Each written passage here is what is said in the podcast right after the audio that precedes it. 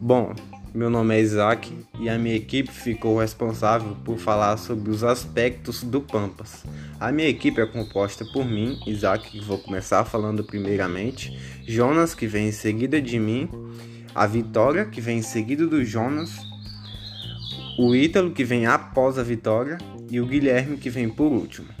Bom, eu vou começar falando sobre uma pequena introdução ao Pampas, sua etimologia, o conceito e os aspectos econômicos do bioma Pampa. Bom, o Pampa é nada mais ou nada menos que uma região natural e pastoril de planícies. Ou seja, basicamente, ele é só campos, campos abertos, campos livres e etc. Bom, o Pampas, ele só existe aqui na América do Sul. Ele é localizado no sul da América do Sul na região do Brasil, ele ocupa 63% do Rio Grande do Sul. E na região dos outros países, ele ocupa o Uruguai e algumas províncias da Argentina, como La Pampa, Córdoba ou Santa Fé. Bom, o Pampa ele pode ser descrito como campanha gaúcha se observarmos apenas o Rio Grande do Sul. Mas se formos olhar do Paraná até o Rio Grande do Sul, podemos chamar de campos sulinos, ou seja, do sul. A etimologia é o conceito. O nome Pampas, ele vem do Aimará ou Quechua, que são duas línguas indígenas. Tanto Aimará quanto Quechua significa esses dois contextos, o nome Pampa significa planície, planície. Já o nome campanha do Pampas ainda, campanha que vem que vem descrevendo Pampas, campanha gaúcha, o nome vem do latino e ele pode ser descrito como também planície. Certo? Bom, os aspectos econômicos do Pampas, as atividades, se resumem apenas à agricultura ou pecuária. Pode existir alguma outra atividade, mas com muito menos, muito menos uh, frequência. Bom, bom, a atividade com maior índice antigamente era o cultivo de arroz, e a criação de gado. Porém, com os anos, as lavouras de soja vêm crescendo, tendo grande aumento na sua produtividade.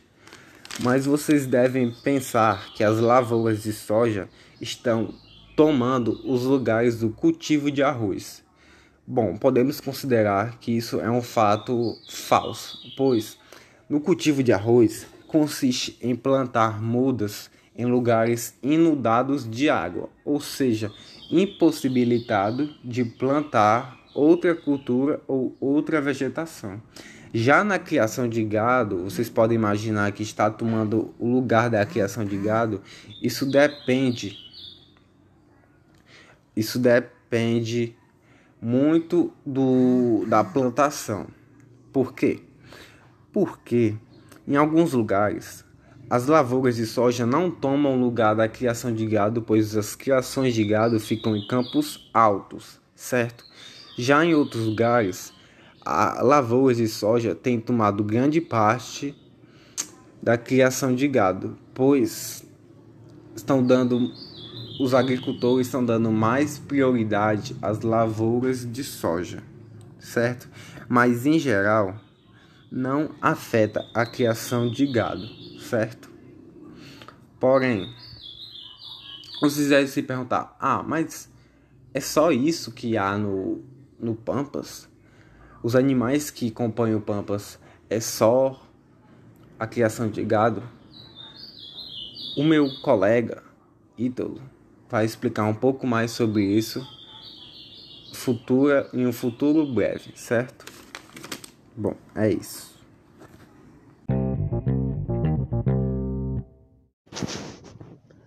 Bom dia, boa tarde, boa noite.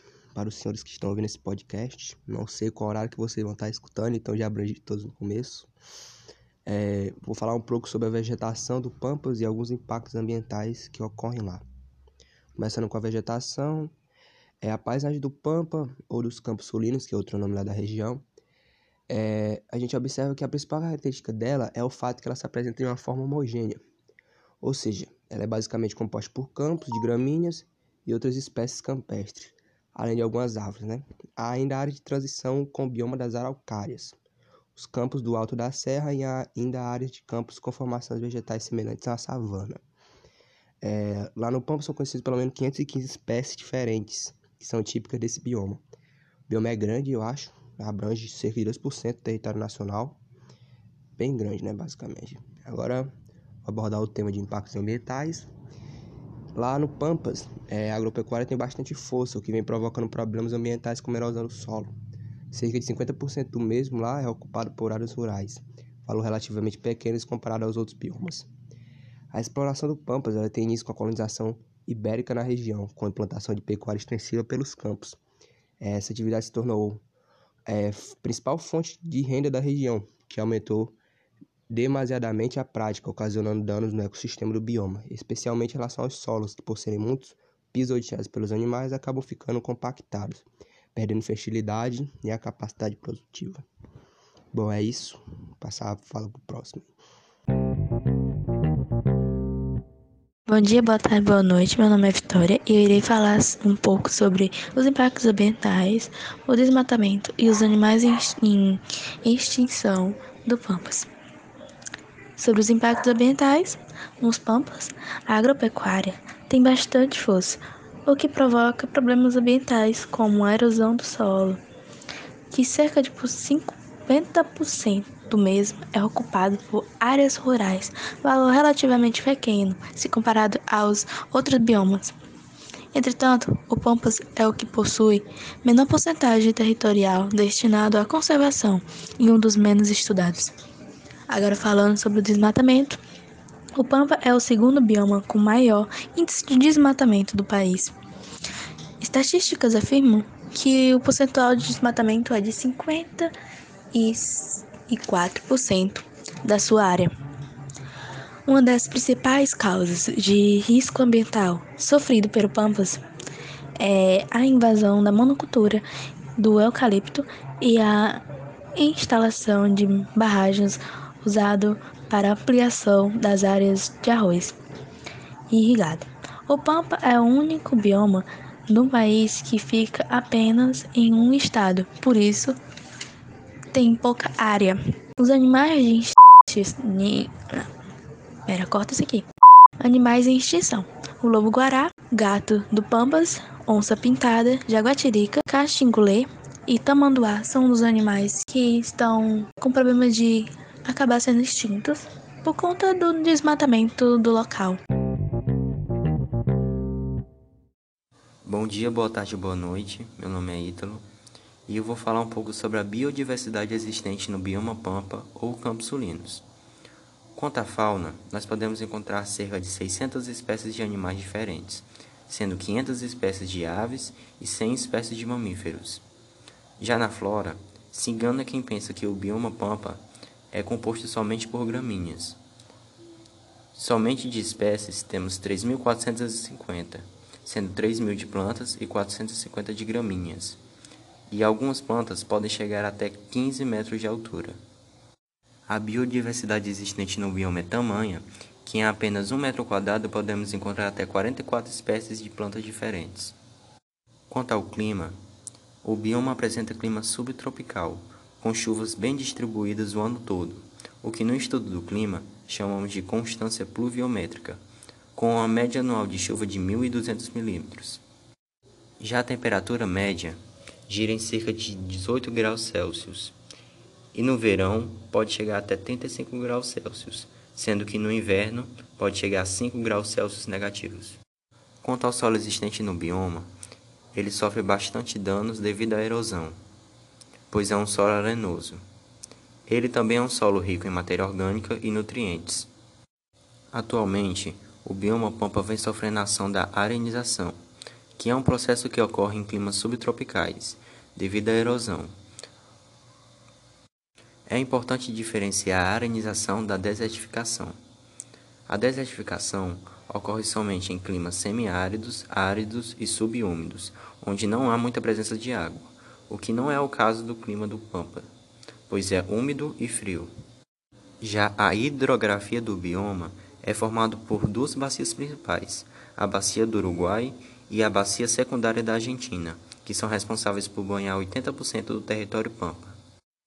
No ano de 2019, em apenas três meses, morreram cerca de meio bilhão de abelhas, que foram vítimas do uso de agrotóxicos. Bem, mas o que a morte dessas abelhas afeta no bioma? As abelhas são importantes agentes polinizadores, que coletam pólen e distribuem pelo ambiente. Logo, se elas morrem, o bioma acaba se reduzindo e pode até levar à morte de um bioma.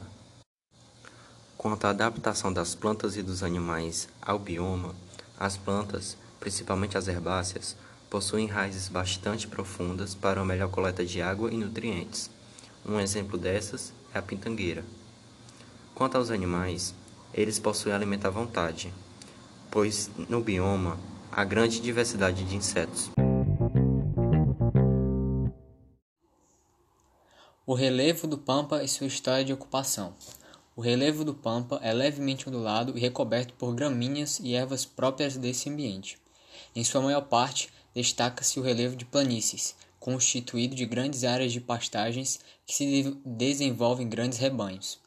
Por possuir características apropriadas para isso, é um bioma amplamente utilizado para a criação de animais desde o século XVI, pois possui extensas planícies nas quais o gado pode ser criado solto, alimentando-se das pastagens naturais.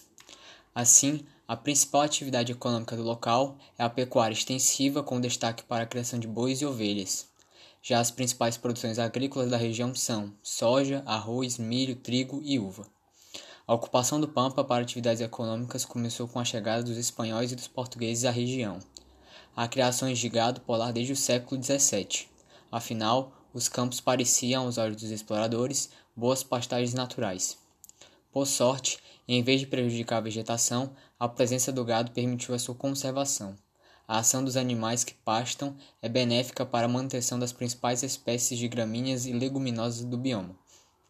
No Planalto Médio e na área ocupada pelas missões, a cobertura original já foi praticamente destruída para dar lugar às atividades agrícolas.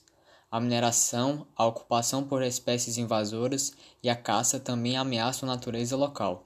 Mesmo com todos esses problemas, o bioma não conta com áreas de preservação suficientes nem está na lista das prioridades de conservação ambiental.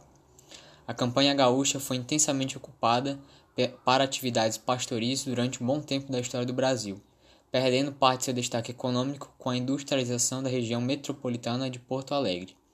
É nos Pampas que ficou conhecida a figura dos peões, os quais pastoravam gado com a ajuda de cavalos ao longo da extensão dos campos. Oi, oi, oi, aqui quem fala é o Ítalo e eu vou falar um pouquinho desse líquido tão importante para a manutenção da vida que é a água, tá?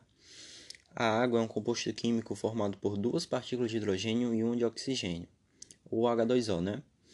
A gente pode chamar esse elemento facilmente de fonte da vida, porque sem ele quase não existiria vida na Terra, né? Tanto as espécies animais como as vegetais, elas necessitam desse líquido para sua sobrevivência. É, o encontro de todos esses recursos hídricos, rios, lagos, mares, lagoas, calotas polares, geleiras, a gente pode chamar de hidrosfera, né? Que é todo o local que a gente consegue o conjunto de todas as águas do planeta. A gente pode encontrar água nos estados sólidos, que é nas calotas e geleiras polares.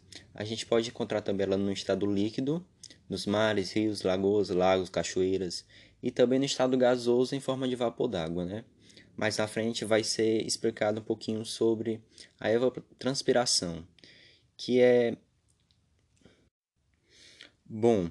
A gente tem no planeta Terra cerca de 97,5% de água salgada, ou seja, é água não potável que a gente não pode consumir pela grande quantidade de minerais presentes nela. A gente tem no planeta Terra cerca de 2,5% de água doce, que é água potável que a gente poderia consumir se a gente tivesse acesso a toda essa água. Mas o que, é que acontece? Desses 2,5% de água doce que a gente tem no planeta, 68,9% estão sólidos, consolidados em calotas e geleiras polares, ou seja, a gente não, a gente não pode ter acesso a essa água. E também a gente tem cerca de 29,9% é, de reservatórios subterrâneos, e que a gente não, não tem acesso tão facilmente assim. A gente tem 0,9% dessa água presa em outros reservatórios que o homem não tem acesso. E somente zero, isso mesmo, 0,3 a gente tem essa água acessível, 0,3%, não é assustador? De toda essa água que a gente tem, só 0,3% a gente pode consumir? Pois é, como eu disse anteriormente, a água é muito importante, mas não no âmbito é, de sobrevivência, mas também no âmbito de produção, tá? A água é importante também porque ela é importante. Agora, quanto à necessidade de água que nós, seres humanos, temos. Primeiramente, o corpo humano precisa de água para hidratação. Sem água, é claro que a gente não conseguiria sobreviver mais que três dias. Agora, a gente também precisa dessa água para digestão. A gente não consegue digerir, nem quebrar, nem metabolizar os nossos alimentos, né? o que a gente ingere sem água e também ajuda na desintoxicação. A nossa urina ela é composta por vários, vários tipos é, de elementos. Entre eles a gente tem a água oxigenada. Sem a água a gente não conseguiria é, expulsar esses, esses elementos que tanto fazem mal a gente. Agora também não é só conta a hidratação, digestão e intoxicação que Agora, uma curiosidadezinha bastante importante da gente citar aqui. Durante a cadeia produtiva, a industrialização, a gente também precisa da água para a produção de bens de consumo final intermediário. Deixa eu te dar só um toquezinho aqui. Para a gente produzir 1 kg de carne, a gente precisa de 15,5 mil litros d'água. Você tem noção do que é 1 kg de carne custar 15,5 mil litros de carne? É exatamente isso. Aquele hambúrguerzinho que você come lá no McDonald's, ele leva 15,5 mil litros de água embora. O que que isso pode gerar para as nossas futuras gerações? Isso acaba podendo gerar uma crise hídrica que vai ser muito difícil deles resolverem é, futuramente. E o que, que a gente tem que fazer para evitar isso? A gente tem que pressionar os nossos governantes porque se a gente não resolver esse problema agora, mais na frente a gente vai ter muita dificuldade e talvez nem consiga retomar é, retomar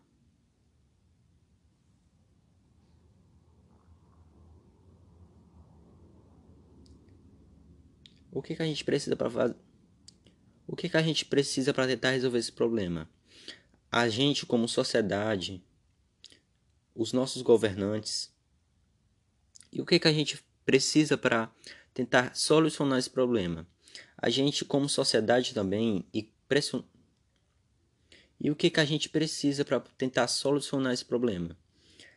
A gente tem que. E como é que a gente pode tentar evitar essa crise hídrica? A gente, como sociedade, a gente tem que começar a repensar alguns hábitos que a gente tem é, relacionado ao uso de água, né? É, tipo dos mais simples até é, fechar a torneira enquanto tá, tá escovando os dentes, ou tomar banhos bem menos demorados, ou reutilizar a água da, da lavagem de roupas para lavar as calçadas, os carros, até. E agora eu vou falar um pouquinho dessa relação tão importante que é a relação da floresta amazônica com o clima, tá? A floresta amazônica pelo processo de evapotranspiração das plantas lá é, existentes, ela é responsável pela formação de nuvens de chuva, que alimentam principalmente o sul e o sudeste. O que, que acontece? Ultimamente, é, tem existido muitos focos de queimadas na Amazônia. Né? O INPE, que é o Instituto Nacional de Pesquisa Espacial, no ano de 2020, ele acabou fazendo uma pesquisa e ele descobriu que em apenas um mês existiram 24 mil focos de incêndio. Vocês não têm noção. No ano de 2019, a gente teve aquele fenômeno na cidade de São Paulo que para tentar consolidar essa relação da Amazônia com o clima, eu vou citar aqui um fenômeno que aconteceu no ano de 2019, né? Que foi um ano em que as, as queimadas na Amazônia se intensificaram. Que ocorreu aquele grande incêndio na Amazônia e que acabou gerando uma grande nuvem de fumaça preta, né? Essa nuvem de fumaça preta, ela acabou é, indo para o sul e para o sudeste, né? Ela cobriu a cidade do estado de São Paulo, que pelo dia todo não houve sol, Simplesmente o céu ficou preto como se fosse noite. E agora que a gente sabe a importância da floresta amazônica na formação do clima, não somente nacional, mas mundial, porque até a floresta amazônica influencia no clima de todo o mundo, eu quero que a gente pense como é que a gente pode evitar essa crise hídrica e essa crise também ambiental que a, as queimadas na Amazônia podem acabar gerando. Gente, por isso a gente tem que começar a cobrar nossos governantes, os órgãos cabíveis, os nossos representantes, para que sejam intensificadas a proteção desse sistema que é tão é, importante para a gente, né? é tão imprescindível. E a gente, como sociedade também, a gente tem que começar a tentar é, tornar o planeta um lugar melhor. Porque não adianta você é, pregar. Sem água não conseguimos sobreviver. Sem água não há vida.